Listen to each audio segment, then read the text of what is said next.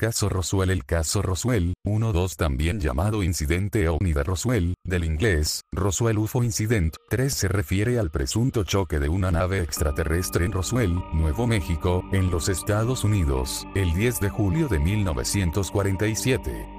El suceso se considera como el nacimiento de la ufología moderna y ha dado lugar a numerosos debates, teorías y especulaciones sobre la existencia de vida extraterrestre que otros muchos consideran totalmente infundados, aceptando la versión oficial que hace mención al choque de un globo meteorológico en un contexto de gran secretismo como el de la Guerra Fría. El fenómeno ha tenido un gran peso en la cultura popular y se menciona en numerosas obras de ficción, así como en documentales. Historia en junio de 1947, Mac un granjero de Nuevo México, descubre unos restos dispersos por su rancho cerca de Corona, Nuevo México. Se lo comunica al sheriff el 5 de julio, según lo describió Mac Brazel al Roswell Daily Record en su edición del 9 de julio. Esta descripción coincide con la dada por Charles B. Moore, profesor emérito de física de la New York University, que desarrolló los globos con los que los Estados Unidos pretendían espiar a la URSS. En los periódicos del día 8 de julio se da el siguiente titular. Las fuerzas aéreas capturan un platillo volante en un rancho de la región de Roswell. Se avisó al comandante Jesse Marcel de la base aérea del ejército en Roswell, que fue personalmente al lugar. El día 9 el titular decía, Ramey desmiente lo del platillo volante. Ramey era general de brigada en la base militar de Fort Worth, Texas, y se desplazó, a petición de Brasil, para ver los restos, que identificó inmediatamente como un globo meteorológico. Después la prensa fotografió los restos.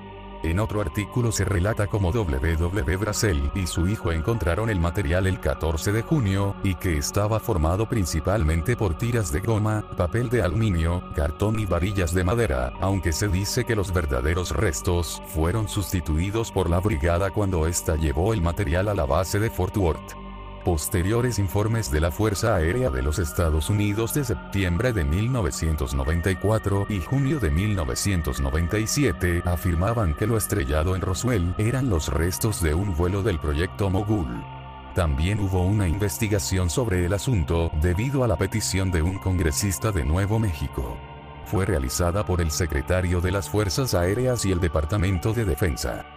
En ella se identifican los residuos de Roswell como restos de un sistema de detección acústica de baja frecuencia que llevaban los globos, de largo alcance y altamente secretos, llamados Proyecto Mogul. Un intento de captar explosiones nucleares soviéticas a altitudes de la tropopausa.